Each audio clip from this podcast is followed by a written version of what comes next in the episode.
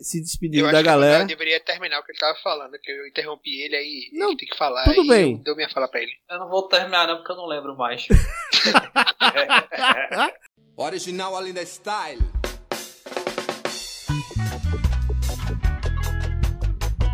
Na beira do rio, sujeira passar. Olá, senhoras e senhores. Bom dia, boa tarde, boa noite. Bem-vindo à 12 edição do Navalha Política, o seu podcast sobre esse monstro que domina o Brasil. Hoje é terça-feira, dia 11 de 8 de 2020, e eu sempre foco na data, apesar de você já estar escutando aí uns dias depois, porque as candidaturas né, e a política é algo muito dinâmico, né, algo muito efervescente. A gente vive num momento muito especial no Brasil em que a gente tem uma certa divulgação das notícias né, de, de forma instantânea e todo mundo está se interessando por isso. Então, o que a gente pode estar tá falando aqui pode ser passado, né, de certa forma, em alguma notícia específica. Aqui, o Navalha Política, é, a gente tem um viés liberal libertário. Né, e aí a gente convida a gente aqui, mais ou menos nesse aspecto, para dar um olhar né, liberal libertário sobre os problemas que a gente enfrenta. E são vários, né? São vários, são, são, são extensos, não são fáceis de se resolver. E aqui, assim, a gente tenta dar espaço para todo mundo, né? Dar espaço para quem quiser falar enfim, do social libertário, né? O ANCAP, se algum socialista estiver aqui. Uh, esse podcast nasceu de inquietação minha, né? E eu acho que é de vários que, que escutam aqui meu amigo, abra um podcast, né? faça o seu trabalho, né? divulgue para outras pessoas. Coloque suas ideias, cara. Não deixem que pessoas falem por você. Seja a sua própria representação. Né? E aqui o convite que eu faço é um convite fruto de uma inquietação minha, cara. Que eu já tava ficando maluco. Eu tava falando sozinho no supermercado, perguntando e respondendo para mim mesmo. eu que, que nasci nos anos é, 70, né, é, é, muito complicado porque eu nasci sobre uma ótica socialista. Uh, e meus pais eram socialistas, né? Minha mãe morreu socialista. E eu vasto, a vasta maioria dos meus amigos ainda é socialista e é interessante como é, é, o despertar liberal libertário causa uma inquietação, né? E, e, aí você acaba, enfim, não perdendo, brinca que a gente fica perdendo amigos, mas na verdade é, existe um, um, um limite né, de sociabilidade que as pessoas passam a não aceitar ou não convidar você para as festas quando você tem umas ideias um pouco diferentes. É normal, interessante e, e isso é engraçado de certa forma. Bem, é, hoje, com o aproximado calendário eleitoral vem acontecendo, apesar dessa confusão dessa pandemia, eu resolvi abrir aí uma série, né? Tive a ideia de abrir uma série e aí, quer dizer, vou tentar fazer isso se tiver gente para conversar sobre os problemas, né, do município, né? A gente tá cercado em Pernambuco, né? É, tem muito município aí e pouca gente, né, para falar sobre a ótica liberal, né, libertária, ou se existe isso, ou se existe candidaturas liberais ou se existe pelo menos dentro da, do, do, dos dentro das câmaras né, de vereadores alguém né, com viés liberal ou, ou fazendo algum trabalho nesse aspecto em prol da liberdade. É, é, é um vazio que a gente sente é, muito grande em, em, não se sentir representado as nossas ideias, né, já que tem um monte de gente que está aí um monte de tempo e, e que fez muito pouco. Na minha opinião, fez muito pouco. E eu não vou conseguir fazer isso aqui sozinho. É, tem muita gente para falar, né, de quem falar. E aí eu convidei aqui três pessoas que toparam fazer esse negócio aqui comigo. Né? Um é Thomas Crisóstomo, ele é advogado, cofundador do Livres, né? E Thomas já tem aqui uns três ou quatro programas. Né? E estamos estreando aqui a presença de Gabriel Vieira, né? estudante de Ciências Sociais, aficionado por política e associado ao Livres. Também temos a participação, a participação de Emanuel Gomes, servidor público do TRT, estudante de ciências sociais e militante político.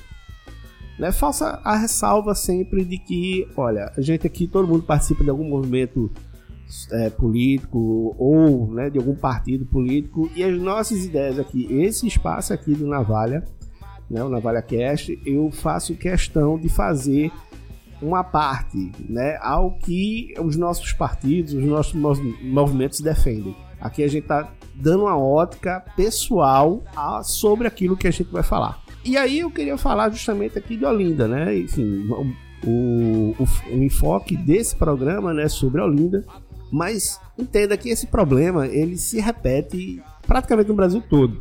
É, a Olinda não é.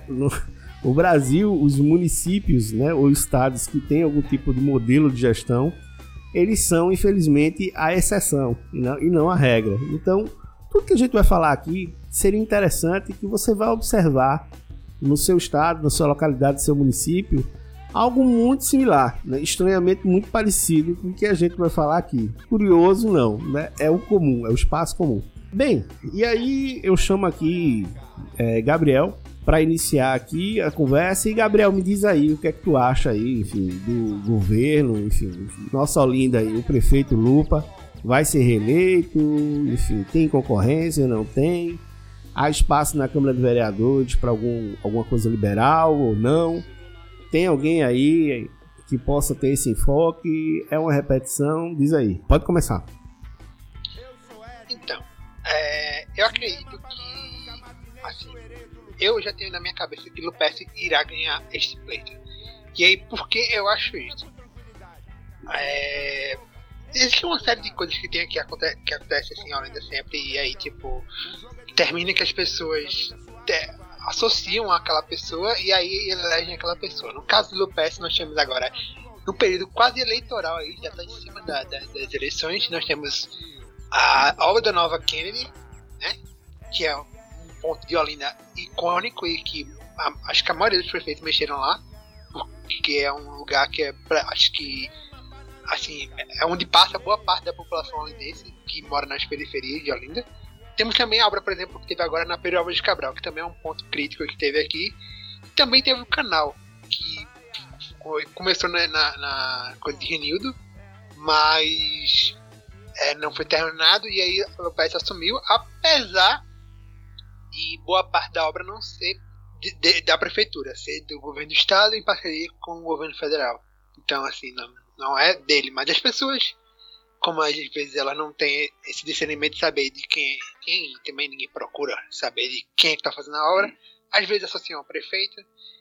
E aí também nós temos aí a questão de no PS aparentemente está bem avaliado.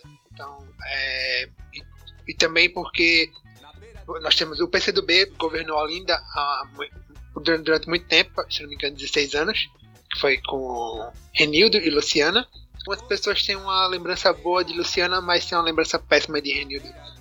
Até porque algumas coisas aconteceram no período dele, que obviamente não foram culpa dele, como aquela enchente, que ele não apareceu, mas aí diria que seria culpa dele, né? Porque foi uma, uma catástrofe natural. Mas eu acredito que Lupes está destinado a ganhar. Algo pode mudar isto, não sei. Temos aí um prefeiturável assim, forte, né, que é João Paulo, apoiado pelo PCdoB e provavelmente pelo PT. Então eu não vejo é, nenhum candidato forte o suficiente, apesar de ter o Celso Muniz agora, mas ele é desconhecido da população. E ele tem uma, o apoio de, de Armando Monteiro, que no caso é aquele Armando que disputou lá o governo do estado e perdeu para Paulo Câmara e também já disputou outras coisas. Se não me engano, ele é senador agora, é, está no fim do mandato. E aí ele deu apoio ao Celso Muniz. No entanto, Celso Muniz é um desconhecido, talvez não ganhe, como foi o caso de, de Antônio Campos, que era razoavelmente conhecido, carregava o nome da família, mas não era exatamente uma pessoa muito conhecida na, na política holandesa. Então, por isso eu acredito que o Lopes vai ganhar. Agora, sobre a situação de Olinda, eu acho que a Olinda ainda está meio entregue às traças. Porque nós temos diversos problemas na, na cidade e ainda você tem. Se você sair da, da, desse eixo assim, bairro novo, Casa Caiada, você vai encontrar uma porrada de problemas assim. Perfeito, perfeito. Muitos problemas mesmo, de você pegar e passar num lugar, e, por exemplo, você tem uma, uma, uma rua que ela é asfaltada no início, quando chega na metade, ela é calçada depois ela vira barro. Como é que pode isso? A gente tá, tipo, 2020 e ainda tem Gabriel. ruas de barro. Me permita, o nome de duas ruas que tá nessa, estão nessa situação. A rua Antônio Martiniano de Barros e a rua Professor Diógenes Távora. Tem, tem, é, são exemplos, né? Mas a gente tem, por exemplo, ali em Jardim Brasil, várias e várias ruas de, de, é, no barro ainda. Aqui, né, onde eu moro, em Casa Cada, temos ruas de barro. Então, tipo, Uhum. Casa Cada, que em tese é um reduto da elite olindense, por assim dizer, ainda tem várias ruas de barro. Há ruas que foram calçadas só porque o shopping abriu. Então, assim, o shopping. Caminho pro calçou- shopping. não a prefeitura, né? Então, assim, a gente tem muitos problemas na cidade e, obviamente, que a gente não espera que o prefeito pegue esses problemas e evapore com eles e so- solucione todos os problemas. Mas a gente quer que um prefeito seja pelo menos competente, né?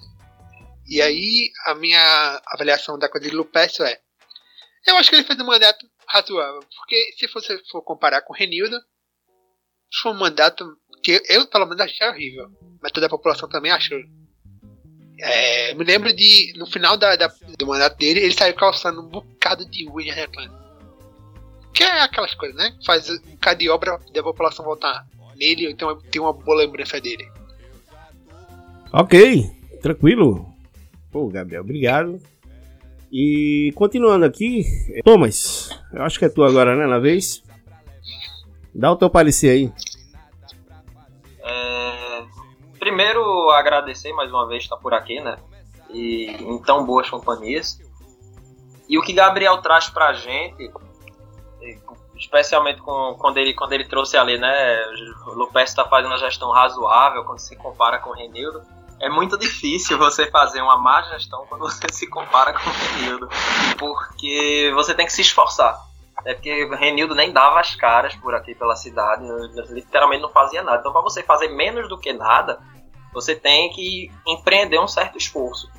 né? E aí, quando a Emanuel trouxe alguns exemplos de rua que estão esburacadas desde sempre, é, Gabriel trouxe outras em Jardim Brasil. Jardim Brasil, na verdade, é aquela, toda aquela parte ali mais pro lado de Peixinhos, é, é- é sempre um, um- um bom exemplo, infelizmente, para se usar do que é o, o descuido do poder público, da gestão pública, é, com, com relação à infraestrutura, saúde básica. Porque tem muita rua, por exemplo, ali pro lado de Peixinhos, que ela é toda. Ela é toda de barro. é, e, a, e a rua é verde. Então você, você vê que claramente aquela rua tá empapada ali no esgoto. Então é, é uma rua enlamaçada de esgoto, não é nem lama normal, para a gente dizer um benza de Deus. Então é, é, uma, é uma cidade que, que carece muito de gestão e isso há muito tempo. Né? A gente teve a gestão, a gestão de Renildo conseguiu o que era inimaginável. A gestão de, de Renildo conseguiu é, rebaixar a imagem que Luciana tinha. E Luciana era uma pessoa que sempre foi muito bem vista pelo eleitor, eleitorado olindense. E ainda assim ela perdeu, ela perdeu de lavada. Eu acredito que ela ficou inclusive atrás de Isabel Urquiza. Qualquer pessoa que anda por aí pelo. É, especialmente em época de campanha, que anda por Olinda em época de campanha, sabe que não é uma pessoa que é muito bem quista pelo eleitorado. Eu, Luciano, quando eu saí em 2016, meu partido fez, fez base com ela, quando eu saí candidato a vereador. É, e eu juro a você que o pessoal, quando via o meu santinho junto com o dela na, na- colado, né, não queria pegar. Ah, Tá com a Isabel eu não quero pegar não. Eu tive que mandar fazer depois, no meio da campanha, um santinho separado. Porque o santinho que tinha a cara dela ninguém queria. E ainda assim, graças à péssima gestão de Renildo, a, po- a população de Olinda é, conseguiu fazer Luciana ficar atrás de Isabel. É, e aí tá, tinha Antônio Campos lá despontando e tal. É, e um- uma, uma, um- uma sabedoria, a gente pode dizer assim, que me, que me vem desta campanha de 2016 é que o dinheiro ele, ele conta muito. Né? A gente pode, apesar de Lupércio ter feito a campanha de O Povo Quer o Liso, a gente sabe que Lupércio não tem nada de liso. Lupércio já está na política há muito tempo, já foi deputado estadual é, por muito tempo. Então, liso ele não é. Antônio Campos igualmente não era liso. Então foram, foram os dois primeiros da, da- os dois, dois primeiros colocados, né? Porque Luciana Santos, infelizmente, ninguém queria por causa de Renildo, Urquiza ninguém queria porque ninguém nunca quer. É, então ficou ali Luperce, que, tinha, que tem aquele apelo mais popular, a população consegue se identificar com ele. Você olha para ele e diz: esse cara aí veio do mesmo lugar que eu vim. Né? E Antônio Campos, é, eu não vou dizer que, que comprou voto, porque eu não provo, né? Mas, além disso, ainda tinha todo o peso do de seu irmão de, de Eduardo Campos. Eu lembro, da, eu lembro da, das carreatas na época de Eduardo Campos que passavam, e todas elas eram sempre é, trazendo à tona que ele era o irmão de, de Eduardo Campos. Foi, então foi essa mistura aí que fez ele que fez ele despontar. E aí é, é o gente... filho de Eduardo, neto de Arraes. Ne... Não, o irmão, irmão de Eduardo. De Eduardo. O irmão de Eduardo. É, irmão de Eduardo, neto de Arraes. Era, era, Então veja, o cara não tinha nome, né? Ele era uma, um Frankenstein ali de pessoas carismáticas. Eu não, eu não, eu não sei nem se eu já mencionei algum outro episódio aqui. Eu, eu pré-candidato, enquanto meu partido ainda estava na base, na base Antônio Campos, eu juro a você, é, ele passou por mim numa convenção, deu um oi xoxo e foi-se embora. Um cara que estava ali para ser pré-candidato da base dele. Em contrapartida, é, meu pai era meu pai era segurança, foi com segurança de Eduardo Campos por um tempo. E de vez em quando eu ia, né? Eu ia para algum, algum camarote que ele tava, algum evento que ele tava. Eu juro a você que Eduardo Campos falava comigo, eu, moleque, o filho do segurança, eu era pequeno.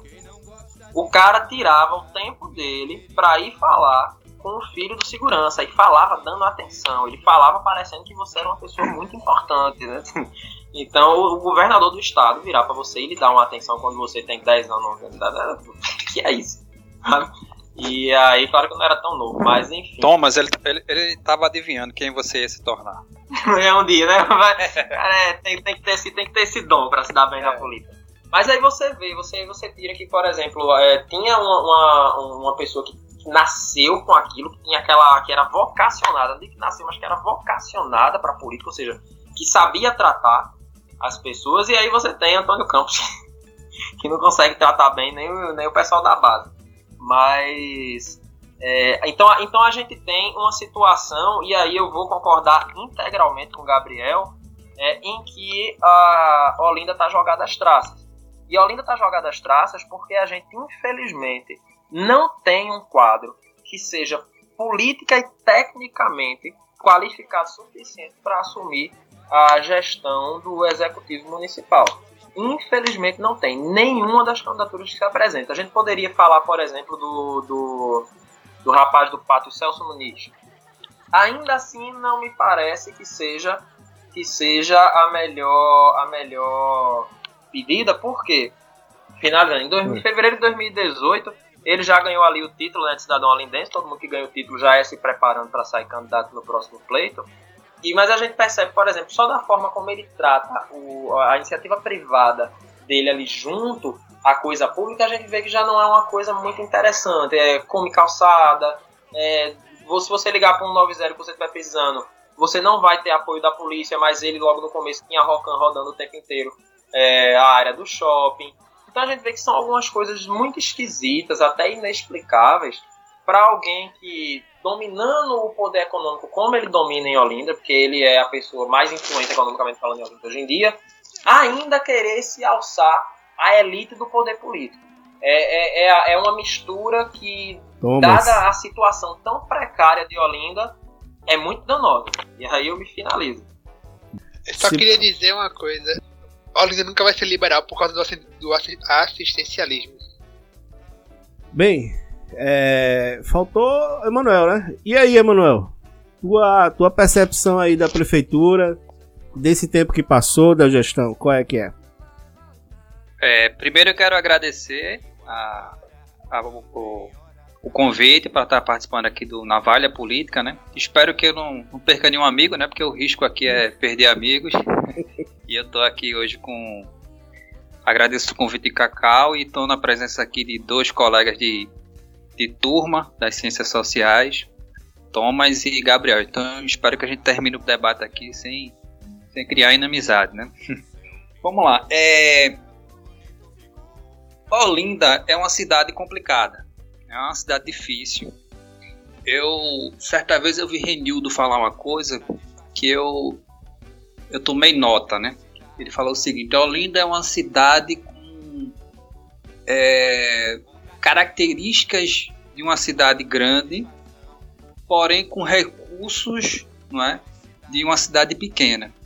Então, Olinda, assim, quem é prefeito de Olinda, quem se, quem se candidata a, um, a, um, a ser prefeito de Olinda, vence as eleições, realmente pega uma, uma bronca, né, vamos dizer assim, porque não é uma cidade fácil, Olinda. É a nossa, nossa Lisboa pequena, né? É, e os olindenses são muito bairristas, né? Eles são muito bairristas. Então, é, um, é, um, é, uma população que cobra bastante. Ainda bem, né? Bem, eu para fazer uma análise de, do, do, atual prefeito, a gente precisa fazer uma recapitular. E aí eu vou concordar com o Gabriel. O Gabriel falou que a gente tem o prefeito é um prefeito razoável, né? Eu concordo com o Gabriel, acho que a gente. A minha avaliação é que essa prefeitura é uma prefeitura acanhada. Mas se a gente faz uma comparação com os últimos anos, se você pega os oito anos de Jacilda, 16 anos de PCdoB, é, se torna difícil, e aí lembro aqui a fala de Thomas, né, quando a gente compara, fica difícil você achar que esse prefeito ele não é bom, não é, não é razoável. Porque os oito anos de Jacilda foram ruins, os quatro primeiros anos ali do, de Luciano, eu acho que foi, foi, um, foi uma, uma, uma, prefeitura é, com, uma, com, avanços, claro, né? Você tem uma conjuntura nacional diferente. Aí eu acho já que os últimos quatro anos do Luciano, juntando com os oito de Renildo, aí já foi muito ruim. A gente se tem uma cidade abandonada, né? Inclusive Renildo ficou taxado como um prefeito ausente, né? O prefeito que morava em Alagoas, não sei se isso é verdade, claro mas era um prefeito que não estava presente. Inclusive, isso é uma característica do atual prefeito Lupes. Ele é um prefeito presente. Então, é um prefeito que está ali inaugurando uma obra, quando tem algum problema, ele está lá presente. Então, a gente tinha essa carência. Eu acho que a gente podia ter mais. A gente precisava, precisava, precisava ter um prefeito melhor. Eu acho que a gente se acostumou com, com, com situações muito ruins. Então a gente precisava de um prefeito melhor. A Olinda está cheia de problemas, problemas antigos, né? Posso citar aqui quatro problemas que não é, questões que não se solucionam em, em Olinda. Né? Você tem uma questão do canal do Fragoso, é, que está desde 2013, salvo engano, que esse canal não é concluído. E eu morei naquela região ali, e por incrível que pareça, depois da construção do canal é que começou esses alagamentos, essas catástrofes, né? Como falou, como falou Gabriel, naquela região ali, porque ficou pior por incrível que pareça, né? Porque o canal ele não terminou, a obra não termina. Então, se não termina, a tendência é que a água fique represada e acontece o que acontece. Apesar que é preciso lembrar que ultimamente tem, tem, tem tido uma limpeza constante do canal, diferentemente da, da, das últimas gestões. Então, assim, Canal do Fragoso é um exemplo de uma obra antiga que não termina em Olinda, né? Você tem aquele cinema, cinema de Olinda, né?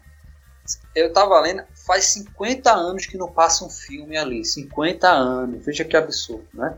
Você tem, por exemplo, aqui uma obra mais recente, você pega aqui o, o Estádio Grito da República, que era um estádio para estar pronto em 2014, recebeu uma seleção na Copa do Mundo do Brasil, recebeu uma seleção para treinar naquela, naquele estádio, e o estádio até hoje, o estádio até hoje não está pronto, né? Você tem a questão da Presidente Kennedy, que fiz, era ruim, foi feita uma obra mal feita, né?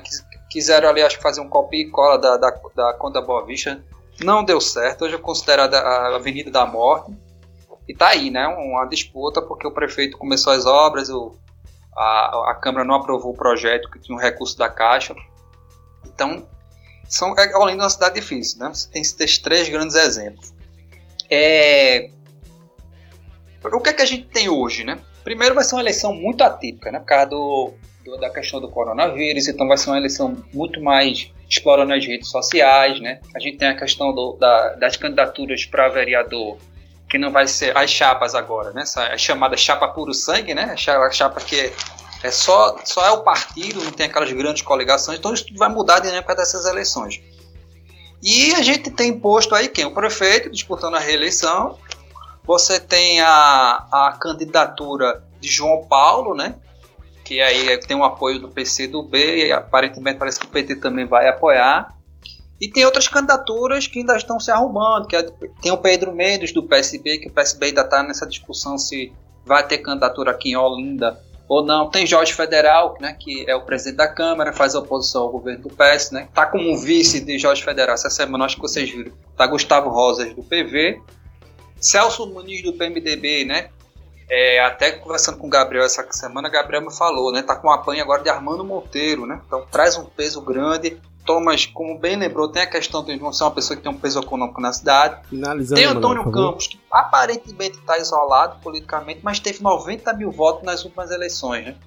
Então, assim, são essas as candidaturas aí que estão se apresentando, né? Tem, tem- tem uma candidatura que ainda está ali germinando, não sei ainda como é que está a questão, mas a- a- o Partido Rede de Sustentabilidade aqui em Olinda ainda está se organizando, estou acompanhando pelas redes sociais, pela mídia em geral, mas tem a candidatura também de Marcos Freire Júnior, que é o filho do senador, ex-senador Marcos Freire, que também vem candidato, pode ser que seja um, acredito uma candidatura que pode é, uma, uma alternativa, uma campanha, uma, uma candidatura mais alternativa que pode impressionar, porque é uma pessoa que de muito conteúdo. Eu tive a oportunidade de conhecê-lo aí um- em algumas lives e é uma candidatura que acho que vai trazer muito conteúdo ao debate. Então é isso, é uma campanha atípica e, e, e vai guardar fortes emoções? Eu acho. Tranquilo, maravilhoso. Obrigado, Manuel, assim, pela presença, Thomas e Gabriel. Eu, eu fico muito feliz. É, e desde já, é, considere-se convidados, cara, a, a voltar aqui, a participar, enfim, do programa quando vocês sentirem vontade. Bem, a minha percepção, cara, que eu tenho é não dá pra gente falar da prefeitura de agora sem falar dos anos que, né, que se passaram. Então, assim, me repetindo, não, não me repetindo, mas fazendo as palavras de Emanuel as minhas, é, realmente você tem que olhar para o período Jacilda, né, o período do PCdoB, né, e o recente período de Lupécio. É, o que a gente vê são, não, são em vez de, de a gente ter uma proposta para a cidade de algo ou de alguma coisa, não, a gente fica dominando a cidade, né, por vieses às vezes ideológicos, às vezes é algo familiar, um nome que você se identifica, um partido que você se identifica, uma ideia, uma ideologia que você se identifica e muito pouco, né, de propostas realmente para a cidade. Olinda é uma cidade muito complicada, é, com histórico, enfim, por causa dos canais, né, a gente tem históricos de alagamentos é, praticamente inverno sim, inverno também.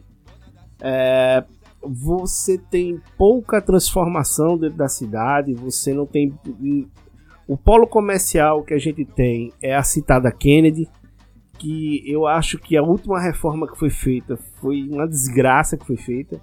Né, e agora estão se tentando né, renovar a avenida aí para alguma coisa útil à cidade, porque infelizmente ela, o comércio praticamente foi destruído naquele polo comercial daquela avenida. A gente teve, é, mesmo com, com a conquista do hotel, do hotel não, desculpa, do shopping, é, o candidato da. Enfim, o candidato não conseguiu fazer uma ex-gestora né, da cidade se eleger, algo realmente incrível. E aí eu boto também um pouco de uma pitada dessa questão nacional também, de, desse envolvimento de corrupção. Provavelmente infectou também o eleitorado local, né, natural. O povo está cansado desses nomes né, se repetindo na cidade e pouca coisa sendo feita. Olinda é a cidade dormitório, né, que tem um comércio frágil, pequeno, é, não tem nenhuma área industrial, nenhuma área de, de, de não tem nenhuma área também para se expandir. A gente está com, talvez, eu, eu vi isso no passado, não sei se ainda é, mas um dos maiores adecimentos demográficos do país. Não sei se ainda é, vou até verificar essa informação. Então a gente não tem espaço, não tem para onde crescer né, em uma cidade muito cheia de problemas. E aí eu acho que restou né, a vocação da, da, da, da cidade para o que é óbvio, cara, que é a questão de serviço e turismo. Né? Serviço a gente não tem. Não tem porque a gente é uma cidade dormitório também. Né? Então, assim, pouco se faz, pouco se transforma aqui na cidade. A gente tem aqui um polo né, de, de, de oficinas, né, de reparação de carros, alguma coisa desse tipo, né, que você vê com mais pujança, principalmente ali na Kennedy, alguma coisa nos Butrins. Né? Você tem um polo comercial ali na Biramar, né, pela Marcos Freire, enfim, Augusto Moreira. Getúlio Vargas, que é a Avenida da Beira-Mar, que tem três nomes, apesar de ser uma avenida só. E você tem um polo gastronômico, turístico, né, que infelizmente é algo completamente assim desestruturado, não se tem é, é, nenhuma coordenação. É, a gente vê uma cidade alta é, abandonada, né? E aí a minha proposta né, liberal para esse, esses problemas que a gente está enfrentando é privatizar, cara, é privatizar, é entregar a iniciativa privada. A gente tem um histórico de, de, dessa, dessa imposição política de não poder comercializar na beira-mar. E aí não é um problema só de Olinda, é um problema de toda Pernambuco. Algo completamente absurdo, né? E, e, e, e sem igual em qualquer outra praia do Nordeste do Brasil. Né? Da Bahia ao Maranhão, você tem bares na beira-mar, né? Ofer ofertando ao turista é, é, alimentos, comida, não sei o quê. E aqui você vê essa, essa, essa, essa prática né, de, barracas atenderem. E, a, e, aí eu entendo pelo lado do barraqueiro, né, que como ele não é proprietário, ele não precisa investir, ele não tem estímulo de investir em nada. Ele diz, cara, isso aqui não é meu, eu tô aqui hoje, sai amanhã. Então ele não limpa, ele suja, ele só faz o necessário para ele tirar o pão de amanhã. E depois de amanhã? Depois de amanhã que se vire, cara. Eu não tô nem aí. Né? Você vê, e eu já tive esse, esse encontro, esse troca de ideias de Thomas, né? Nossas praças jogadas ao lixo, cara, sem nenhuma ferramenta de entretenimento. O citado Cine Olinda, né, por Emanuel aí, tá aí, né, quer dizer, você esperando o governo fazer alguma coisa, o governo não vai fazer nada. Ele não vai fazer nada porque não há dinheiro para se fazer. Isso é óbvio. E aí, em vez de a gente ir para o mercado privado atrás de solução, a gente fica refém de um governo que, que solicite verbas de, ou do Estado ou da União para resolver os problemas que assim pessoas podiam dentro do Estado resolver. Né? Iniciativas, associações de comerciantes, ou até mesmo de pessoas, ou quem queira preservar uma fundação de cinema privado, sei lá, qualquer coisa, cara. Não. A, a, sentamos e esperamos, né? na esperança de que o governo resolva esses problemas.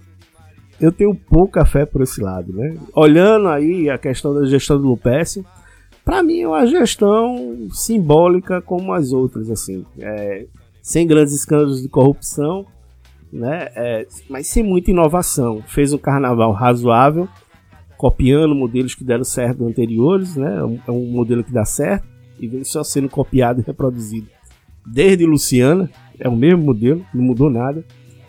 Né? Pouco criativo, né? eu tenho, teria sugestões para melhorar isso. Né? É, teve, tem essa, essa complicação ridícula, essa divisão entre táxi e Uber. Né? Táxi já não devia nem mais existir. Né? Para que uma concessão de táxi? É, é, é, algo completamente. Mas como é um feudo político, né, que reserva aí, sei lá, uns 5 ou 6 mil votos, e aí deve eleger um, um vereador. Então ainda se permanece com esse negócio aí, enfim, sem sentido algum, mas sem nem, nenhuma inovação. Né? É, prefeitura é aqui como na vasta maioria dos outros municípios, né, é somente serviço de, de, de, se, de condomínio, né? É limpar rua, varrer, pintar, né? E melhorar uma coisa ou outra aqui, trocar um elevador, fazer outra coisa aqui, mas nada de realmente transformador. Bem, eu não queria. eu já estou me alongando na minha fala. Senhores, por favor, abram os microfones. É, Cacau, eu só queria dar, é, adicionar uma informação. Vamos lá. Tu falou lá do, do adensamento populacional lá. Olinda está em sétimo no Brasil com, cidade, com, com maior densidade demográfica. É, eu imaginei que é, era na, isso. Abaixo somente de. É, Taboão da Serra, São João de Meriti, Diadema, Carapicuíba, Osasco, São Caetano do Sul. Aí embaixo tem algumas capitais, um bocado de capital, Fortaleza, São Paulo, Belo Horizonte, Recife. É, mas a gente tem uma densidade populacional realmente demográfica grande. Ô, E- Cacau, Oi? só falando, fazendo um posicionamento sobre o Cine Olinda, né? Acho que você colocou muito bem, né? A importância de se fazer, de se procurar, né? É, a parceria com o setor privado, né? Apesar que eu imagino que esse período pós-pandemia, essas parcerias eram para ficar um pouco mais difícil, porque o mercado, a gente está com, com- com a economia cambaleando, né? Isso é a nível global, né? Mas assim, a Olinda tinha um projeto é, durante muito tempo deu certo, que era adote uma praça. Não sei se vocês lembram disso. Então a empresa aí adotava uma praça e ela ficava responsável pela iluminação, né, pela parte da jardinagem e tal. Acho que a gente pode tentar resgatar isso. A própria questão do cinema de problema- Olinda, né? Hoje tá. Oi? Pode falar Não, também. o problema desse adote uma praça até o que a gente tava conversando. Tá vindo um som muito grande de alguns dos. É, tem alguém esfregando. Não, eu tô parado aqui, cara. Eu tô fazendo nada. Tem alguém esfregando o, o microfone em algum canto aí. Mas vai lá, pode continuar. Mas, Me limpou. mas pronto, é, o que a gente tava conversando, Emanuel, é que com relação a esse adote uma praça, por exemplo, não existe nenhum tipo de incentivo para que a população comece a adotar uma, uma, uma conduta mais de cidadania ativa, porque, por exemplo, o adote uma praça é somente gasto, é somente custo. Né? O que é que o que é que eu tava conversando com, com, com o Cacau? É porque a troca, que pode- eu imagino, a troca seria a parte da propaganda, né? A empresa Isso que ali. é, que é irrisória. É uma propaganda que você bota numa praça que. Tipo, não é propaganda. O problema Sabe? é. São- porque- são É é porque São tem um lado, Thomas, tem um lado, que é, o- tem um lado que é o seguinte, é porque é, fica muito bem pra marca, entendeu? Vocês têm uma marca ali, Fica- sabendo que tá cuidando. fica muito bem pra marca, mas vê, esse, esse tipo de coisa de, de, de, de, de, de- de economia sustentável, de economia eco-friendly, isso aí é pra gente. É, isso, isso fica muito bem pra marca, por exemplo, com o Parcão ali em Bairro Novo. Né, que todo mundo vê ali o, a marca da, daquela, daquele, daquele, daquela veterinária lá. lá. tudo. É, e, e olha que legal, que lindo. Nós somos assim, né? Pessoas da elite econômica e intelectual. Vamos é, fazer aqui um, um alto uso intelectual e estético, porque sabe? Mas isso não chega na isso não chega na periferia porque as pessoas estão um pouco se lascando. Não, é, né? Ela- ela- ela- ela- elas querem É. elas querem um produto mais barato, elas querem um retorno econômico. O que era que a gente estava pensando com relação aqui é que foi que, é, que tem justamente no adote uma praça o pai, né? É o seguinte: você aprova-se uma lei, passa-se uma lei de autorização de exploração econômica do local. Então fica a autorização para exploração econômica que não descaracterize o uso público, né, condicionada à vistoria, estar aberto, evidentemente, para fiscalizações do poder público lá, e condicionado também à manutenção e ao zelo, de acordo com o projeto que seja apresentado, quando da licitação, é, daquele espaço. Então, ou seja, Perfeito. você autoriza que a pessoa aufira lucros daquilo ali, né? Uhum. E aí sim é, passa a ser interessante. Qualquer tio, qualquer Zé que, que- que queira montar uma barraca, pode montar uma barraca numa praça. Se ele vai ser a única pessoa a poder montar a barraca naquela praça, ele vai conseguir dinheiro suficiente. É. Ele vai E conseguir segurança suficiente pra, né? É, perfeito, Thomas. Veja, isso já acontece de forma informal. Tem um quiosque aqui na, na, na beira-mar de Olinda. Um rapaz, ele, ele costuma até botar um som mais alternativo, um rockzinho. O que é que ele faz?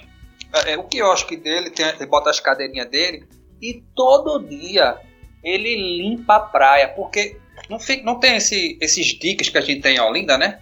Sim, É, que- então ele, praia, ele fica um, é um dique que é muito próximo de outro. Então ele, ele- é como se ele tivesse uma praia particular. O quiosque dele fica na, na- na- no calçadão, mas ele vai lá e limpa. Ele mesmo diz: Ó, esse aqui é mesmo limpo, entendeu? Porque ele quer a areia ali bonitinha. Né? Então é muito disso que você está falando, né?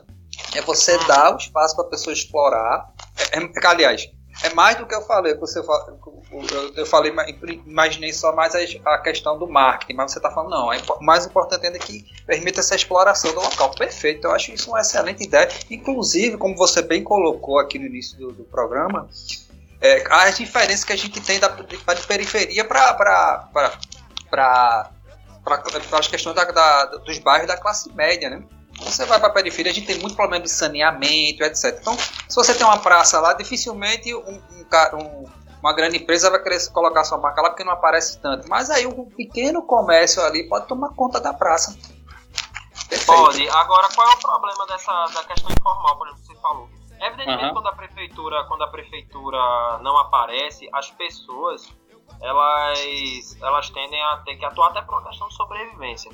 O grande é. problema que existe é que a prefeitura, via de regra também, se demonstra o pior carrasco dessas pessoas que querem empreender, que estão dando um retorno para a municipalidade, mas, por exemplo, a qualquer momento que, que a prefeitura chegar, ela pode por exemplo, se, o, se o, o, dono desse quiosque que você falou quiser fazer algum incremento, alguma melhoria ali naquela, naquela, naquela praça, ele não, ele não vai poder. Ainda fica sujeito a pagar uma multa. Né? Porque ele não tem a autorização para fazer isso. A então, prefeitura não ajuda os quiosques. Tem aquele, um quiosque ali na frente da do templo budista. E aí é. a, a, questão, a questão é, é, tem um calçadão ali, né? E a prefeitura não fornece segurança. O que acontece? O cara que é dono do, do quiosque, ele tem que morar lá. Tipo, ele dorme lá, ele reveza com o filho dele. Porque. É o do coco, não é? Eu acho que é esse. Acho que é. Né, tem um, é um quiosque que tem um bocado de cadeira lá e tal. Que é, ele até tem, tem, mangueira e tudo mais. É, é antigo. E aí. É. Aí ele tem que pegar e tem que ficar morando lá, tipo, dormindo lá, pra evitar que as pessoas roubem o quiosque. A prefeitura não dá segurança, não fornece nada.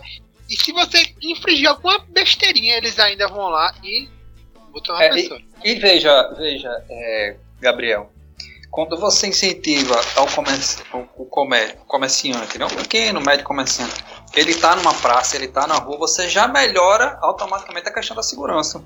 Porque você tem locais ocupados. Muitas vezes você passa. Ó, Olinda tem, tem uma famosa Praça da Maconha, né? ficou batizado pela Praça Sim. da Maconha. Aí você passa lá, praça, toda escura a praça, uma praça enorme, local não está sendo explorado. Se tivesse o um mínimo de iluminação, se fizesse esse aí que Thomas falou, não é? fazer um, um, tipo de parceria que permitisse que as pessoas explorassem economicamente, aquela praça, tá, aquela, aquela praça era para estar tá ocupada. Não é? Porque quando as pessoas veem as pessoas, gente na praça, elas se, se sente segura de sair de casa e ir para aquela praça. Mas é, é, qual é o praça é uma das mais bem cuidadas de Olinda, viu? Mas o problema, eu assim. Acho é... não, eu acho que a gente não tá falando da mesma Praça da Maconha, porque a Praça da Maconha que a gente conhece é uma praça muito bem cuidada, é aquela praça ali em Bairro Novo. É, ela é uma das mais bem cuidadas de Olinda. Uma que fica na altura ali, então acho que posso estar errado. É a não, mesma, mas... Ele tá tirando do tua cara. É ela mesma, é. é. é porque tem uma é ali na, na, altura do supermercado. É, ali perto da, da Coral. É, de, de manhã, ela, de manhã e de tarde ela é uma praça, de noite ela é outra praça, entendeu? Entendi. Quando você tá, tipo, de manhã e de tarde lá, é tipo, a galera joga bola e tudo mais. Quando dá de noite, tem uma iluminaçãozinha ali, mas, mas é muito perigoso. Eu conheço é. muita gente que, que mora ali na redondeza que foi assaltado ali, naquela praça. Tem um amigo meu que mora ali, disse que todos os amigos dele já foram assaltados ali. Todo mundo, menos o, Olinda tem um, um, problema que é acho que eu vou chamar que é. ele é genético, né? Vai passando de gestão em gestão, que é a questão de iluminação, né? Eu não sei que danado é que a gente não resolve essa questão de iluminação. São é. ruas sem. Iluminação é uma questão básica que, que, que, tem tudo a ver com o que gente está falando aqui. Um lugar bem iluminado, um lugar mais seguro, as pessoas vão para a rua, as pessoas vão, vão, colocar seu comércio lá. Você vê, você pega aqui Olinda da Beira-Mar, até melhorou um pouco, um pouco de uns tempos para cá, mas a Beira-Mar tem, tem locais que as pessoas evitam circular, caminhar porque é escuro. Mas é assim, novamente a gente tem esse problema, né? Eu, eu, vou tentar acrescentar alguma coisa aqui, porque, mano, a gente tem que prestar atenção, é por que é assim, né? É, novamente, é assim porque não há dinheiro para tudo. Né? Não há. Ô, ou, Cacau, ou, a gente vai pagar. Eu vou, eu vou, eu vou Vá, me interrompa. Discordar parcialmente aí ah. Que não é, nem, não é nem uma questão de que não há dinheiro para tudo, é que não há realmente capacidade técnica. Eu acho que tá faltando sabe o que, Thomas? Vontade, falta só, um adendo aí. Eu acho que tá faltando é criatividade. É, não, mas é por isso é que a gente olha, tá olha, discutindo olha, aqui, pô. Está atrás de ah, novas é, ideias é aqui. É, saber, saber como... é o que Cacau falou, esse Cine Olinda, é que dá pra ser uma parceria com a iniciativa privada, tentando com um café desse é, aí, pra ser um era pra ser uma é, tá, lá, tá na mão do, da, Entrega, meu amigo. Entrega. tempo sai. Eu, eu, uma vez eu tava conversando com uma, uma pessoa que tem um centro cultural lá em Olinda, e aí ela falou assim, ó. Teve uma época que teve aquela ocupação nas escolas aqui, aqui em Pernambuco, né? E acho que no Brasil inteiro. E aí, tipo, eles fizeram, eles, eles pegaram, ocuparam o Olinda também, que tava abandonado, eles deram uma ajeitada lá e tal, botaram. pegaram um projetor e tal. E aí eles decidiram levar os alunos da escola. Aí, tipo, ele, aí eles disseram assim, a prefeitura de- deixou a gente lá à vontade. Mas aí, a partir do momento que eles pegaram e levaram os alunos da, da escola lá, que estavam desocupadas pra assistir o coisa, aí a prefeitura disse, vocês passaram do limite e vocês estão incentivando as pessoas, a- os alunos a debandarem da escola, né? E aí o que, é foi que fizeram? Eles tiraram da mão dos caras. Desde então o cinema está fechado. Mas havia o quê? A população ocupando aquele espaço que estava basicamente sem uso, né? Pois é, mas assim, tem- entenda, é só uma questão contratual. Olha, é só uma questão do contratual. Só, só desculpa, Thomas. Novamente, assim, a gente tem essa preocupação de que, ah, como é que vai ser feito? Ah, porque vão explorar né, o cinema, vão explorar a praça, não sei o quê. Meu amigo, o que você quer preservar, porque querendo ou não, são instrumentos, né? São. são, são, são é, é, é alguma coisa pública, eu esqueci qual é o nome que se dá, enfim. Mas enfim. São bens públicos, né? São bem, bens públicos e alguns, né, são históricos e, e que precisam ser preservados ou precisam ser mantidas certas características, né, para deixar não, não virar um shopping center. Ninguém tá querendo que aquilo ali vire um shopping center, né? Mas acontece que eu não cuido, eu não sei cuidar, eu não consigo cuidar, eu não tenho verba para cuidar e eu proíbo alguém que cuide. Né? E aí, o sistema de privatização que a gente faz aqui, né, que a gente tem esse hábito horrível no Brasil, é achar que a gente pode vender a propriedade pública para ser explorado pelo privado. Né? Que é um absurdo, porque, novamente, va- vamos abrir a possibilidade de que aquele cinema fosse privatizado. Queriam leiloar o cinema não pelo bem que alguém possa oferecer a ele, mas pelo maior valor que a prefeitura vai arrecadar no leilão do cinema.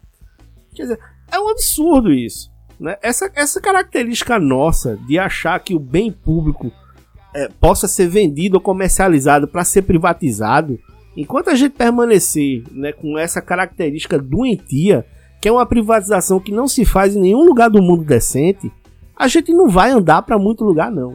Né? Visto que, eu, eu boto como exemplo aqui, saindo da esfera do município, né, o, o, o aeroporto de Pernambuco. Né? A gente privatizou o aeroporto de Pernambuco pela maior contrapartida. Sendo que a gente já pagou, o Estado não desembolsou um real pelo aeroporto. Né? Quem financia o Estado é a população. A população pagou o aeroporto. Né? Se, ou se endividou para pagar aquele bexiga. Aí vai o Estado, leiloa o bem que é do povo para ser explorado comercialmente e leiloa pela maior contrapartida para receber de volta o dinheiro que ele tomou da gente, né? Para poder fazer o aeroporto. Aí a empresa vai ter que cobrar da gente que usa o aeroporto o dinheiro que o Estado cobrou dela para poder leiloar o aeroporto. Quer dizer, é um absurdo. A gente tá pagando o aeroporto três vezes. É, Estamos três vezes. pagando o aeroporto três vezes, tá entendendo?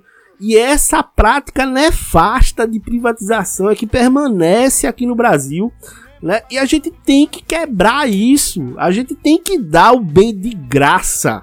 Meu amigo, fique com isso daí e preserve. Tome conta, é meu, é meu, mas tome conta. Preserve e deixe que todos tenham usufruto disso daí, né? Só tira do meu bolso.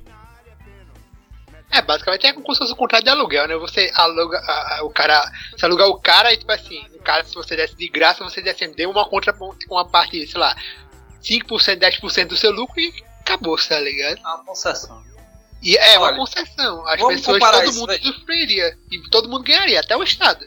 É, que- como- Uma grande, uma grande bronca que se vê, galera, é que, por exemplo, a gente não percebe, a gente não percebe de nenhum dos candidatos, ou dos pré-candidatos, na realidade, à prefeitura, alguma espécie de, de, de política pública, um plano de, de, de políticas públicas voltada justamente para a possibilidade de um crescimento, de um fomento econômico e do bom uso, do uso é, lucrativo, do uso que dê retorno efetivamente desses espaços públicos que tem em Olinda. Um dos grandes problemas de Olinda é que a gente, por exemplo, como já foi dito antes, é que a gente não tem é, espaço para a indústria, a gente não tem espaço para grandes conglomerados industriais que possam trazer um retorno muito grande.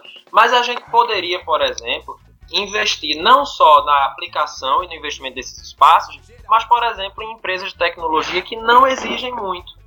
Mas a gente perdeu, e há algum tempo atrás, sai perto de 2016, um pouco depois de 2016 na realidade, é, a gente perdeu um, um polo de, de, tecnologia que ia ser colocado em Olinda e foi para o interior, não me lembro para qual interior foi, mas foi para uma dessas cidades do interior, é, simplesmente porque era engessado. Né? Quando eu estava fazendo campanha, eu parei para conversar com o marido de uma professora minha e ele era uma dessas pessoas que estava encabeçando esse projeto de tentar trazer o polo para cá. E ele não conseguiu justamente porque é tudo muito engessado na prefeitura, o negócio não andava. Então era um grupo de investimento em tecnologia que estava tentando se instalar na cidade e não conseguiu porque o aparato burocrático daqui é muito grande. Outro ponto dificílimo é que a gente ainda tem, é, a gente ainda tem uma, uma, mentalidade muito provinciana que, que não coaduna com, com, com a política de ocupação de, de solo de nenhum lugar que vai ter prosperidade, que é o de, por exemplo, divisão de área residencial para área comercial, para área de serviços. Isso só faz com que as pessoas tenham que se locomover mais, que os serviços fiquem distantes. Né? Não, não existe no plano diretor é, incentivos a uma verticalização da cidade, mas uma verticalização que possa, por exemplo, é, fazer uma, uma miscelânea ali de área residencial com com área, com área comercial. A gente tem um exemplo bom disso aqui em Olinda, que é ali, mas novamente é um lugar que não precisa mais de tanto investimento, que é ali em Casa Caiada, na Orla, que é aquele empresarial novo, empresarial novo que estão construindo, que ele é um pedaço de salas comerciais e outro pedaço de flats residenciais. Isso aí tá gera muito. Isso foi? Tá com, tá com, pronto, exatamente. Então isso gera, isso gera um, um, uma possibilidade econômica muito grande porque as pessoas conseguem prestar serviços expandindo para cima e não expandindo para os lados que não tem. Se a gente tivesse planos desse tipo e que nenhum dos candidatos apresenta, né, voltados, por exemplo, para as periferias, facilitando os empreendimentos imobiliários nessas periferias, é, ou seja, aí barateando para essas pessoas e possibilitando que os serviços, que os, que os bens de produção estivessem todos ali perto, isso conseguiria levar todo um fluxo de renda para esses lugares, melhorando é, a vida dessa população. Thomas, só um minuto, Thomas, vê só. É, quando eu falei que a gente, é, a gente tem, tem características de cidade grande, né, e problema de cidade pequena. Uma delas é a nossa mentalidade política, né, a nossa classe política. É, é aquela classe política que quer o Estado grande, que não vislumbra essas parcerias, como colocou o BKK, com o setor privado, não vislumbra. Toma, a gente não sabe explorar o nosso sítio histórico. A gente tem uma cidade é, é, reconhecida pela Unesco como, um, como um, patrimônio histórico, cultural da humanidade. A gente, a gente desde 2006, a, é, Olinda foi considerada a capital brasileira da cultura e a gente não sabe explorar isso. Se um turista chegar às nove e meia da noite, no dia de semana, ele for lá para a Cidade Alta, a gente chama de Cidade Alta, né? Ou a gente chama de Olinda, uhum. né? A gente mora em Olinda e diz, vamos lá em Olinda, lá na Sé. Ele vai encontrar locais fechados, ele não vai ter um lugar para tomar um café, né? As ruas vão estar escuras, então a gente não sabe explorar isso. Assim, só, só completando, Emanuel. Também, também só, só completando um pouquinho, Agora, Gabriel, é só... rapidinho. A gente Agora, tem. Só, a, a, rapidinho, por causa... só com essa, essa questão tá, do sítio histórico. Vai. É porque tu falou uma questão do carnaval. Uma coisa que a gente precisa discutir, por exemplo, é que não dá mais para fazer carnaval lá, lá em cima. A gente tá, a gente tá destruindo nosso patrimônio. Não dá. Ruas pequenas, cheias de gente, e a gente ali. Você vai a Olinda ali, eu acho que na Prudente Moraes tem um, um, um muro de uma casa lá, uma casa antiga, que tá para cair. E, não, e, e, a, e a, inclusive a rua sequer tá. A, a parte do tecido sequer tá, tá devidamente é, sinalizada. E a gente levando o carnaval lá para cima. Então É, a gente tem é- que rediscutir essa questão do carnaval em Olinda. Assim, a gente muito, está destruindo nosso muito- patrimônio histórico. muita Emanuel, gente. Desculpa, Cacau, falei Ah. demais. Tranquilo, não, beleza, pô. A gente tá aqui pra Emanuel. trocar. Vá, fala, Thomas. Deixa, eu- deixa, eu- deixa eu complementar uma coisa que a Manuel falou que é muito boa. A gente não sabe usar o, o nosso sítio histórico. E isso é uma verdade muito grande.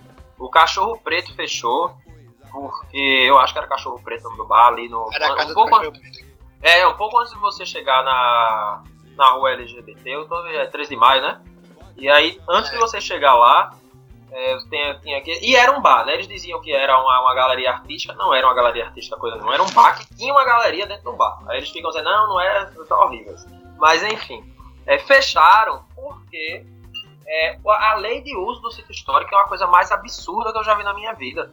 A depender da situação, a prefeitura pode inclusive entrar na sua casa, sem mais nem menos, para ver se você está fazendo uso direitinho é, é, da casa. Como assim? Né? Ela obriga que, por exemplo, que as, as casas não podem se modernizar nem dentro. Nem dentro. Não existe isso, você obrigar as pessoas a ficarem morando no mesmo lugar que está construído há 300 anos. Não faz o menor sentido. né? Então é uma lei extremamente dracônica que ingessa completamente o uso do, o uso do, do, do sítio histórico enquanto um espaço capaz de atrair investimento, capaz de atrair turismo. O pessoal do Axé, todas as vezes eles têm problema com a lei, porque a, a Shirley do Axé mesmo, ela faz um, um Axé artesanal em casa.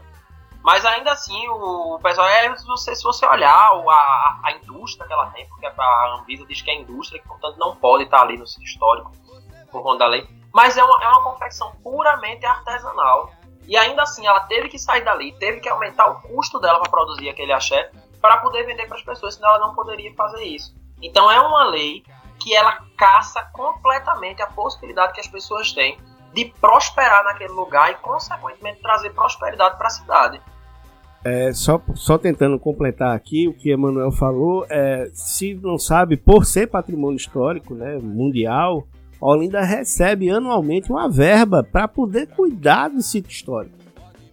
Né? E assim, as pessoas também, por causa dessa questão de informação, que é algo tão nova que a gente está tendo, enfim, não, não se sabe muito bem como é gasto esse, isso aí. Eu sei que nunca há dinheiro para poder se preservar de forma adequada o que a gente tem de histórico lá na Cidade Alta.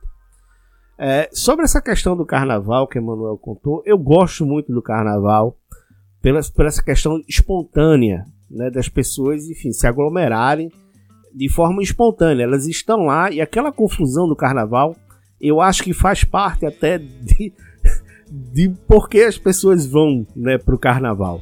É, uma sugestão que eu dou, né, que, que, que isso acontece também na Bahia, tá? É, você, em vez de concentrar a festa ali, você libera né, o som mecânico para a área que não é histórica do carnaval. Porque a, ou aonde pelo menos não passa nenhum bloco de carnaval. Todos os blocos de carnaval têm um, um roteiro pré-estabelecido. Né? Esses roteiros geralmente não mudam, eles são históricos, né? eles permanecem. As pessoas sabem que o bloco vai passar por aquele lugar. Então há ruas que não há movimento, há ruas que não passam blocos, mesmo dentro do sítio histórico. E essas ruas poderiam ser liberadas, né? Um, um tipo de som, um tipo de atração né? privada para que as pessoas fossem atraídas para aquele lugar e pudesse é, melhorar a circulação de pessoas, eu acho. Que pelo menos iam espalhar um pouco, não iam ficar todo mundo adensado lá naquela, ou pela prefeitura, né? Ou, ou pelo sítio histórico, pelo Alto da Sé, esperando as troças passarem para poder curtir o carnaval. Né? Enquanto você poderia ter pontos né, privados fornecendo carnaval de qualidade, né, com estrutura de bar, de restaurante, de tudo para as pessoas poderem se distrair. Mas isso Mas é, pô. você poderia tem descer o carnaval, tal. descer o carnaval e Olinda isso é um local para as pessoas durante o carnaval frequentar, conhecer sua, sua parte histórica e não é, é, poderia ser um local com, com para você um, um foco gastronômico, entendeu? É saber fazer o carnaval sem Oh. destruir o patrimônio e como a gente está colocando aqui, sabendo explorar esse nosso sítio histórico, que é o maior em extensão. Eu nem sabia disso, porque eu fiquei sabendo isso há uns 15 dias atrás. É o maior sítio histórico em extensão do Brasil. E tem um colega meu que ele viaja muito para esse. seja, mas. É a maior extensão do Brasil. E, porém, esse, o colega meu, eu não tô falando, não é uma opinião minha, até porque eu não sou, eu não, não tenho esse conhecimento, mas esse colega meu que viaja, já viajou por vários no Brasil, disse que ele acha que o pior cuidado é o do Brasil, é o de Olinda. Mas é mesmo. Completamente. Certo. É, Mas com só. relação a isso que, Vai, que. Cacau tava dizendo, de, não foi Cacau, foi Emanuel, agora eu me perdi. Eu acho que foram Tudo os dois bem. que falaram. De tirar o, o foco do carnaval e conseguir espalhar pela cidade, já tem um tempo que a Secretaria de Turismo tenta fazer isso, colocando aqueles polos é, Aham, descentralizados. Mas é que tá, justamente. É, é O público. problema é que, É público. como não tem o que fazer né, nesses lugares, as pessoas mesmo não vão. Então era Exato. justamente você Tem que ser permitir que a privado. iniciativa privada comece a fazer um uso maior para Exato. atrair atenção, para ter o que fazer. É, é um tema Privado. difícil, Tomás. É a questão da nossa cultura, não é? Você falar que vai, vai, vai mexer no carnaval em Olinda, o prefeito precisaria é, peitar isso. Agora, quem é que quer? É uma medida Ninguém vai mexer impopular. nisso, não. É uma medida impopular, né? É A questão é a sempre- seguinte: você Eu tem uma, acho uma, que- população que mora na cidade alta que É feita de reforma, né? Mas não, não é. porque olha, aluga as casas do carnaval. não é cima. mudar o carnaval. Não. Não é mudar. A gente tem uma barreira muito grande, né? Que é a que Thomas falou, que além da legislação que tem na cidade interna, a gente tem uma associação de moradores lá que fechou, pô, a, a terça do vinil, cara. Né? Uma coisa que atraía a gente da cidade. Aquilo é mundo- absurdo. Eles Né? caras fecharam quase tudo ali naquela cidade. Aque-. Só- aque- aquela fechou- associação- Não fechou o outro lá que tá. Eu, Fecha ou não fecha, né? se eu não me engano, é o ficou so- a incoerente. Sodeca, né? Um, um- um evento como esse, mas o carnaval pode? Não, porque no carnaval Não, eles aferem lucro, né? cima, Eles aferem alugar as lucro. casas para as pessoas de fora, ruas abarroadas de gente, pessoal urinando nas É. tem É. banheiro suficiente. Agora, quando você. Um pequeno evento como esse que você está dizendo, não é? Porque o carnaval Pois é. acaba, Emanuel. Isso aí não. Isso aí era toda É, terça-feira toda lá. terça-feira. Então os caras ficavam incomodados, não, porque não podia, porque isso, porque É aquilo. porque justamente, veja só, como é que é feito em É, uma Salvador? zona residencial. É, tá novamente, como é feito em Salvador, eu não sei se é feito assim, né? Mas o que, que eu notei lá, quando eu fui lá, há uns 10 anos atrás ou mais, né? Se dividia a cidade em três partes, né? E aí o que acontece? Segunda-feira não tem som, nem A, nem B, nem C. Né? Então, terça-feira tem som em A. Quarta-feira tem som em B. Quinta-feira tem som em C. Sexta a domingo tem som em todas as áreas. Né? Domingo até tal hora. Depois de tal hora não tem mais, porque todo mundo vai segunda-feira vai trabalhar. Né? E acabou. Acabou. É, todo você poder mundo limitar os corre, horários. né? Pra que carnaval Todo em mundo- à noite? Todo mundo Faz brinca, a- todo o carnaval que até uma certa hora e o pessoal à noite vai brincar no Recife Antigo. Entendeu? É, olha, a mano, gente tem que mexer naquilo ali, porque do jeito que tá, não é? Quem, é interessante, né? Muita- as pessoas vão, reclamam da- das deficiências que são eternas, né? não falta banheira, tá sujo, etc, etc. E olha que a prefeita, eu, eu não acredito que um gestor público, é, um pre- prefeito, queira fazer um carnaval ruim, ele se, ele se empenha ao máximo para fazer um carnaval bom, porque é, é- é da nossa cultura. Mas a gente tem que entender que a gente está destruindo algo que é mais precioso. Entendeu? Eu acho que é importante você- é reorganizar. Eu acho que o Cacau pegou o. É reorganizar pra gente não estar aquele amontoado de gente lá em cima, né? Que dali, gente, é. É, coisa- é, é- é nossa pequena Lisboa, né? É coisa do século XVII, XVIII. E, e- e a gente tem que saber preservar, né? E, e explorar. Não, como carna, pós-carnaval, saber explorar que as igrejas têm que estar abertas, tem que estar tudo bem iluminado, tem que ter segurança. Né? As pessoas têm que ir lá para cima e ter um lugar para almoçar, para tomar um café e etc. A gente não sabe Olha, explorar. eu queria trazer aqui uma, uma questão também que é muito assim da política também, mas é basicamente legislativa. O que acontece? É, uma vez eu estava conversando com o Thomas, o Cacau estava lá também, e aí a gente estava vendo algumas leis de Olinda. E a gente encontrou uma lei, por exemplo, de 1945, eu acho que ainda estava valendo, e era uma lei tipo, meio que absurda, que tipo assim, ah, depois das 8 horas todo mundo tem que ir pra casa, e ninguém pode sair na rua. E aí, tipo, ainda tá valendo, ninguém revogou a lei, e tá lá, tipo, se a pessoa quiser botar todo mundo pra dentro da casa, de casa, ela faz isso. A questão é a seguinte, a gente tem um bolo de leis inúteis, impedindo que, que as pessoas façam qualquer coisa. Então, tipo assim, você tem é, por exemplo, alguém querendo abrir, um, é, empreender alguma coisa na cidade alta, um bolo de leite impede ela de abrir aquilo ali e manter aquilo ali. Ela pode até conseguir abrir, mas ela não consegue manter, como é o caso do cachorro preto, como é o caso da terceira do vinil. Vários outros restaurantes que abriram e fecharam ainda. Então você tem uma quantidade de coisa absurda que impede que as pessoas consigam ficar ainda. Fora isso, aí tem o fato de que, é, eu não sei porquê, mas os holandeses têm uma questão de, se você abrir alguma coisa, sei lá, um pouco mais sofisticada, ou então que é, possa manter a pessoa dentro da cidade e não vá para Recife, ela vai para Recife para resolver aquilo. Ela não fica na cidade. É, isso é cultural. Tem muito holandense, é, ele vai fazer compras no Recife. É, ele vai pro centro do Recife comprar, mesmo que tenha aqui em Olinda. Ele não, tá, não liga de, ah, vamos na, ali, não sei lá, na, ali na Getúlio Vargas, né, que tem aqui, o centro comercial de Olinda, comprar. Não, vamos no Recife, no, no, na saída da cidade, comprar isso, comprar aquilo. Ninguém fica em Olinda. É cultural, ninguém fica aqui. Não é nem, não é nem abre... cultural, gente. É uma, é uma questão também de, de realmente de valor mais barato. Quando você vê que você chegando lá, você encontra o mesmo produto pela metade do preço, é claro que você não vai para lá. Yeah. Mas por quê? Porque lá existe uma possibilidade, é, e aí eu acho que isso é até uma ancestralidade histórica, né? Que é, eu acho que o shopping mudou um pouco isso, né? Isso, hoje em dia as pessoas vão exatamente, tem que começar a se mudar este pensamento, ou seja, as pessoas têm que começar a achar aqui também os produtos em preço competitivo, porque senão realmente vale a pena ir no Recife. Né? Dia desse, a é, Bia tava procurando um aquário para fazer, é, um, um, negócio de, de peixe pro, pro quarto dela, e ela achou um aquário lá, eu juro a vocês, que tava com menos da metade do valor. Então vale muito mais a pena você pegar um ônibus e voltar, porque economiza muito mais. Então, especialmente se você for com mais alguém para comprar para comprar muita coisa, vai, compensa muito mais até no preço de um Uber, de repente. Então, você nem é, de onde senhores, senhores. O que, que, a, o que a prefeitura poderia fazer?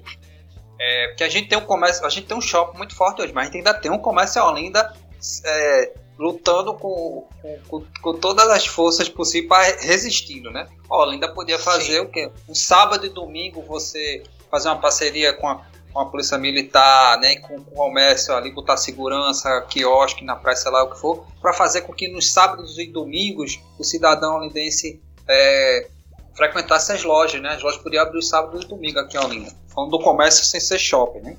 Ok. Senhores. Pra você poder. Senhores, eu queria. Eu Mas, queria. Infelizmente, Olinda. Oi, Thomas.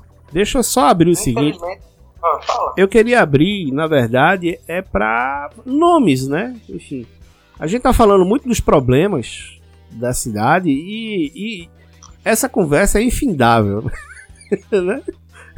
É, eu queria falar, eu queria falar de, de nomes ou, ou de alguém que tem alguma proposta ou que vocês acham que possam ser um bom nome, né? Até porque a gente está concluindo. A gente já vai para 1 hora e 12, mas se bem que 12 minutos, esses 12 minutos foi iniciado. A gente vai para 1 hora de outro podcast. E aí eu não queria me prolongar muito não, né? Até porque, enfim, tá tarde, essa coisa toda, não sei como é que tá o tempo de vocês. Thomas, Tu aí, como filiado aí de cidadania, tu tem alguma perspectiva aí, enfim, já que o cidadania faz base aí de Lupes, o que é que o Lupes quer pro futuro de Olinda? Olha, é... não especificamente tratando de Lupes, mas falando de, de, de candidaturas de forma geral, é, o importante é que o, o candidato a prefeito ele seja muito bem assessorado por gente competente. E aí, obviamente, é, trazendo um pouco é, do Cidadania, que é o partido ao qual estou filiado, a gente percebe que se em muitas, se em muitas áreas o, a gestão do Lupes deixou a desejar, dentro da área de cultura, dentro da área de turismo, a gente tem visto um renascimento muito grande da cidade. Então tem eventos constantes, o carnaval tem ficado cada vez melhor, com muito menos briga, tem polos descentralizados, como já foi dito. E é, me parece que essa é justamente uma gestão que tenta é, caminhar dentro de uma cidade que foi deixada destruída.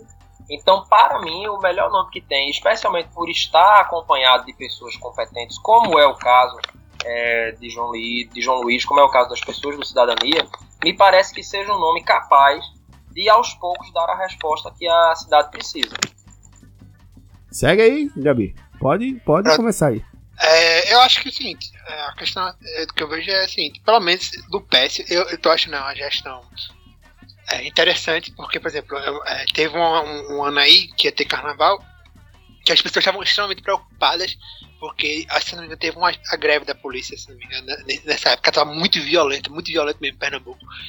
E aí, tipo, os caras pegaram, botaram a polícia em todo quanto é canto lá no centro histórico, que aí, tipo, foi a maior tranquilidade do mundo no carnaval, mesmo com, a, com toda coisa que tava rolando. E aí, a, além disso, tem essa questão que Thomas falou, né, dos eventos. E uma coisa muito interessante que eu tenho, que eu notei, assim, de Lupécio, inclusive é uma coisa que a primeira dama do, do estado, ou a rainha do estado, ela faz, fez com o Antônio Campos, inclusive, é que ele não, não dá bola para criticar ninguém, tipo, os caras publicamente, tipo assim, ah, eu vejo muito, por exemplo, João Paulo criticando, criticando ele disse que ele destruiu o legado do, do PCdoB, aí, sei lá, vejo Antônio Campos criticando ele. Um cara de critica Lopes, mas ele não dá bola para responder os caras na, na, na, coisa, na, na, na, mídia, ele deixa em off e aí vida que segue, assim, sabe? De ele não dá bola pra, pra, pra essas linhas políticas que a galera quer quer meter assim né, na, na, coisa. Então, pra mim, isso já é um ponto positivo, porque não tem que se meter nisso. Assim, isso é basicamente treta pra, pra, pra pegar público, sabe? E também eu acho que é porque a, a questão é a seguinte: do Pécio, eu me lembro ainda nas, nas eleições, teve um, algum um rumor de que ele meio que tinha feito um pacto ali com a Isabel, né? Isabel Urquiza. Não sei se ainda está em vigor, há, essa, há esses rumores assim, né?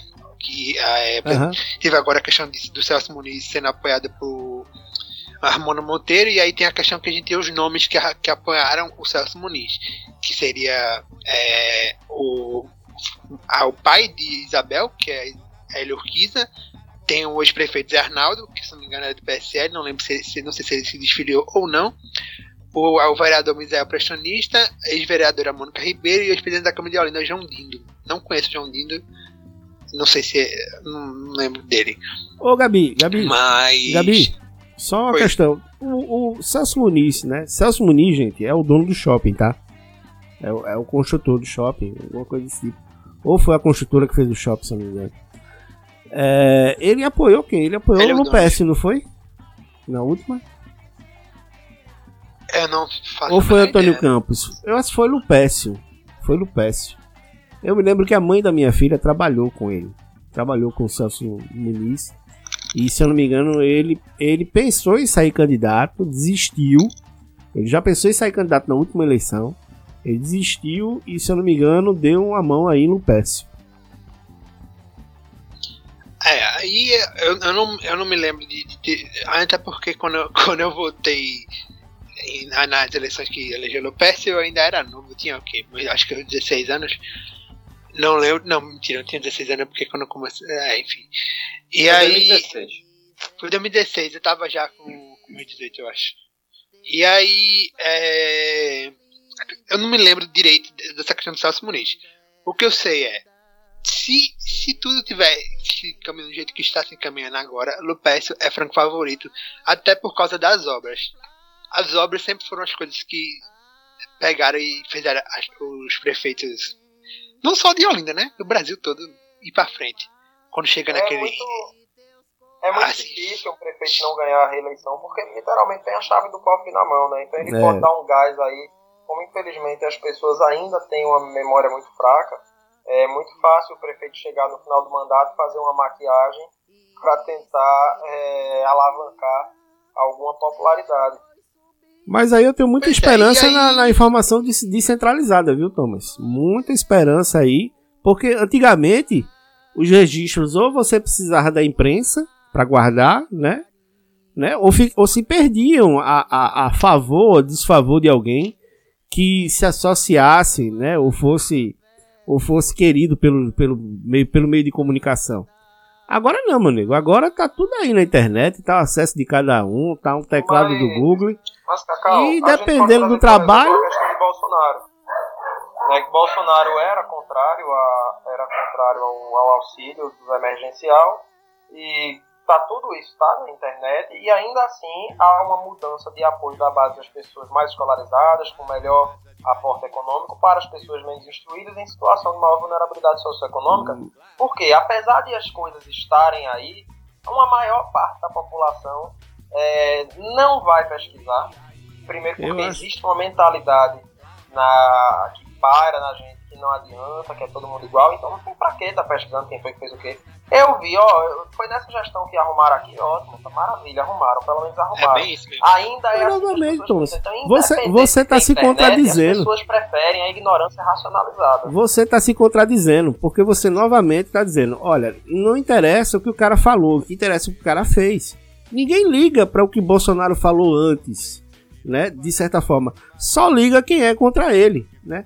Pro cara que não tá nem aí, ou pro cara que é a favor, né? O que interessa é os 600 reais que entrou no bolso dele. Tá entendendo? Da mesma Exato, forma que as obras da prefeitura aqui. Né? Não interessa se o cara fez antes, não sei o que, ou se ele não queria fazer ou proibiu de fazer. O que interessa é o que tá feito. Detalhe. Tá feito, tá feito. Então, não é isso que eu, não é isso que eu tô dizendo, é justamente quem tem a chave, quem tem a chave do cofre é muito sim, mais fácil que essa pessoa sim, pode, nesse sim. último ano, nesses meses que antecedem o pleito, dar um gás nessas obras e fazer uma maquiagem para ganhar é, popularidade, independente de uma gestão boa ou não. Foi isso que eu falei logo no início.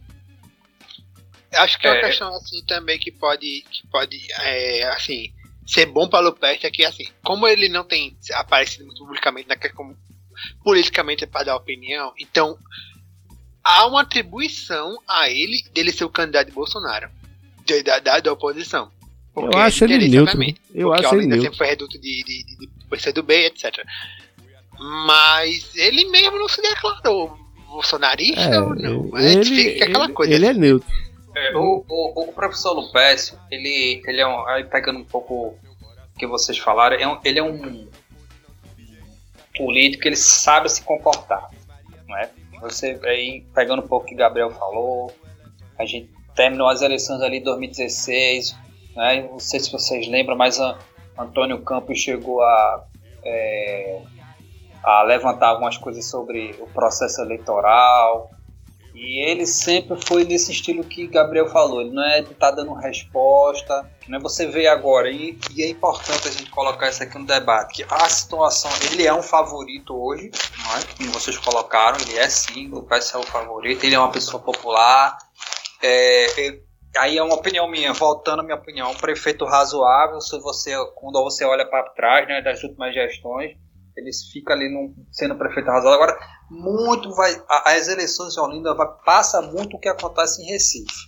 Né? Por exemplo, o PS tem dito que o governador, né, Paulo Câmara, prometeu apoiar ele aqui na, reeleição. Na reeleição né? Mas isso não foi, o PSB até agora não bateu o martelo. Né? Por exemplo, se, se o PSB abraça a candidatura de Pedro, Pedro Mendes, as coisas mudam aqui em Olinda. Né? Vai ser uma eleição bem acirrada, porque você tem três polos fortes. Né? Você já tem João Paulo, né, com, a, com, com, o nome, o peso que ele tem, não é? e com, com, com o PCdoB, que conhece Olinda, o PCdoB é um partido que conhece Olinda, não é? Você tem o próprio Lupes, que é uma pessoa popular que vem de uma gestão aprovada, não é?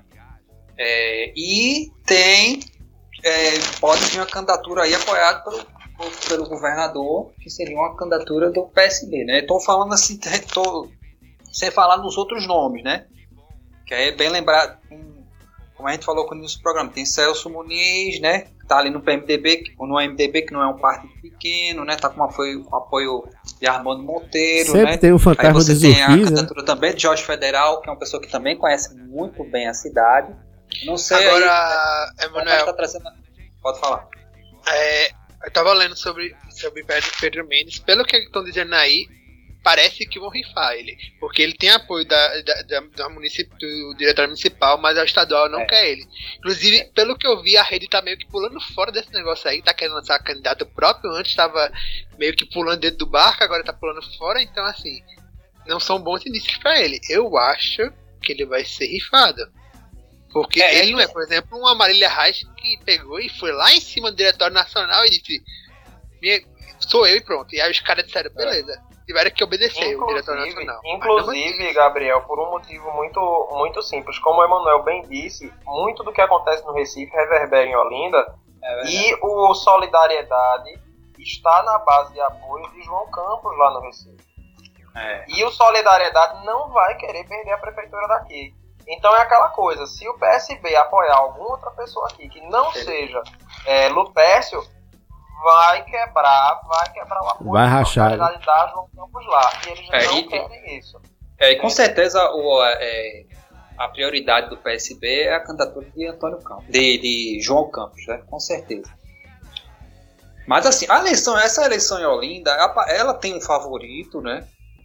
Eu acho que a gente tem um consenso em relação a isso, mas ela vai ser uma eleição que ainda vai dar muita, vai ter, muita coisa pra rolar ainda aí, viu? Tem muita Não, coisa tranquilo, pra rolar. Vocês não, é- vocês, não, vocês não acham, não? Não, o podcast, né, que, eu- que eu tô montando agora, né, é justamente pra gente ter uma questão de tipo previs- previsibilidade do futuro. Né? Eu gosto muito de, de. Quem não gosta, né, de adivinhar o futuro, de, É. de tentar descobrir o que é que vai acontecer, e isso aqui não é um ponto final, não. Pode ser um ponto intermediário, né, entre o passado e o presente. Tá entendendo? E o futuro, no caso. A gente no futuro faz outro pra verificar se o que a gente falou hoje, né, aconteceu ou não aconteceu. Porque muita coisa vai acontecer. né? Galera, já tá se arrastando aqui pelo, pelo, pelo andor da hora. Né? Eu, eu queria agradecer né, de coração aqui a participação. Apesar do, do- de todos os desafios que o horário e de comunicação que deu.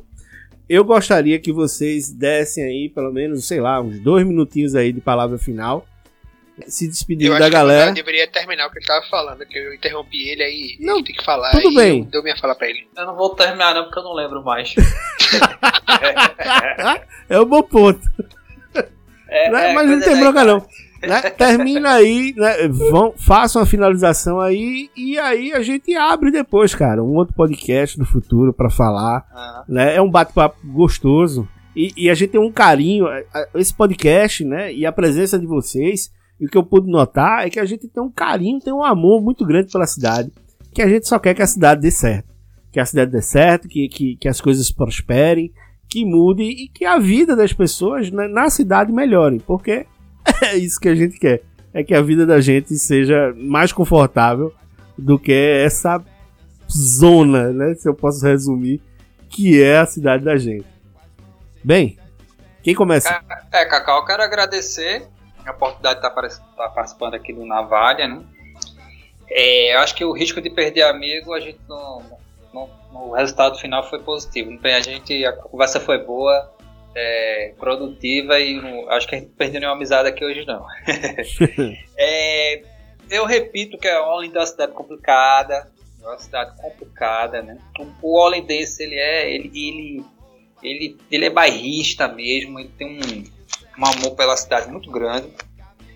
E os nomes que estão sendo colocados aí, é, eu- o que eu lamento é que eu não estou vendo é, nada de, de, de novo, não é?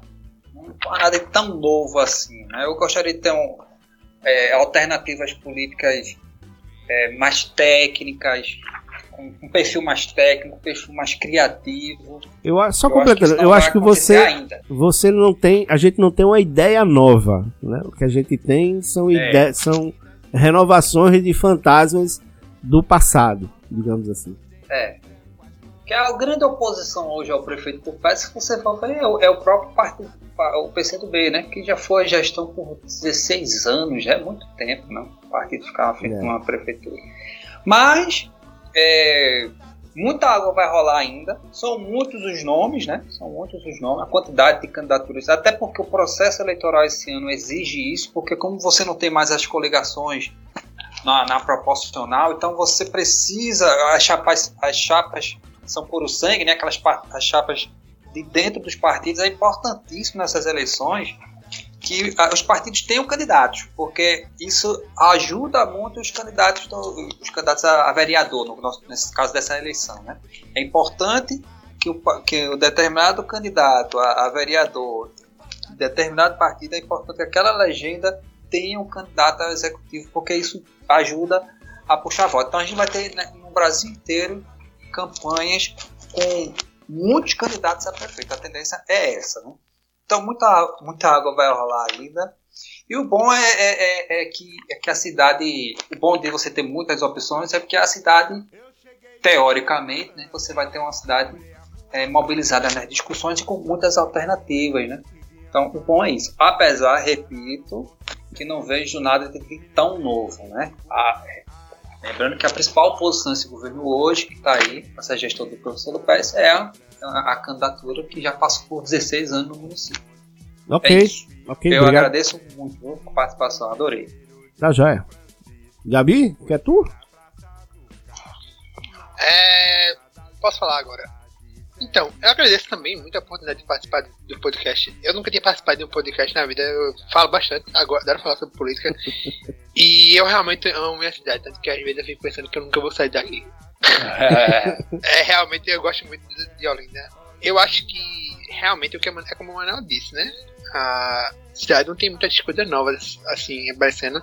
A gente discutiu só prefeitos, mas a gente tem a questão, por exemplo, do, dos vereadores também, que é uma questão que poderia ser discutida e que eu também não vejo nenhuma novo, grande novidade. É, inclusive a, a, famosa lista dos vereadores que a gente pega todo ano pra rir, né? Porque do nome que tem lá, é cada nome absurdo assim. 50% é prastanista. É. Aí é uma coisa assim. o cara olha assim, o cara abre o jornal, aí tem, sei lá, 4, 5 páginas de vereador. Aí o cara olha assim, metade é tipo umas coisas mais horríveis do mundo. E aí é, é isso, né? Eu, eu acho que do jeito que tá agora, tá melhor do que com o Renildo, porque é aquela questão, né? Que você pega uma cidade que ela foi. É como se tivesse passado uma guerra naquela cidade ali, e aí é meio que é difícil você fazer uma coisa ruim naquela cidade, né? Então, assim, eu agradeço muito a oportunidade de estar aqui, gostei bastante, e é isso. Thomas agora. Tá joia, obrigado. Thomas? Tá dormindo, dormiu, cochilou. Ah. Eu tava, tava desligando ou religando tava o fone Ele aqui. tava refletindo. Tranquilo. Eu tava, tava religando o fone. Mas, então, é, agradeço mais uma vez por estar aqui compartilhando minhas ideias, um local que me acolhe. E o que eu, o que eu tenho de ponderação e de reflexão deste cenário político para finalizar é que Olinda só vai ver novos tempos, tempos de renovação, se a gente começar a privilegiar aquelas pessoas que buscam qualificar o eleitor. Porque somente um eleitor qualificado pode forçar candidatos qualificados que vão poder é, adotar medidas e posturas baseadas em evidência, baseadas naquilo que se verifica que realmente funciona para poder melhorar a cidade. Então é, é necessário que a população fique atenta a quem é que quer melhorar e emancipar o cidadão e quem é que busca manter o cidadão no cabresto através de um assistencialismo é, tão antiquado que não tem mais espaço para existir é, nesse mundo, um mundo de cidadania ativa. É, e não me foi pedido, mas como é de praxe aqui na Navalha Política, eu vou dar é, uma sugestão de livro que eu acho muito interessante. Esse livro eu comprei quando eu estava ainda na, na faculdade e o nome dele é A Culpa é do Jeitinho Brasileiro, de Pedro Rodrigues Neto. Ele é um livro muito bom, ele foi marqueteiro político durante muito tempo. E aí ele traz algumas histórias que mesclam bastante, que mostram é, uma parcela de culpa dos políticos, uma parcela de culpa da população para a estagnação que a sociedade vive, porque, como já diz o brilhante Leandro Carnal, não existe governo corrupto com povo honesto. Ok, ok. É... Gente, novamente, não tenho o que falar. Obrigado aí. E estejam né, convidados a participar do, em futuros programas aqui, principalmente sendo a pauta de Olinda ou não, enfim. Não interessa. Quem quiser discutir comigo sobre algo que acha interessante, fica à vontade aqui. A casa está aberta aqui. Ela foi feita para a gente conversar mesmo. Beleza? Obrigado, gente, mais uma, no... uma, é, mais uma vez aí por acompanhar a gente. É, Valeu! A, as redes sociais de, dessas ilustres pessoas estarão aí na descrição do podcast. É, e espero vocês aí no próximo programa. Abração aí, valeu.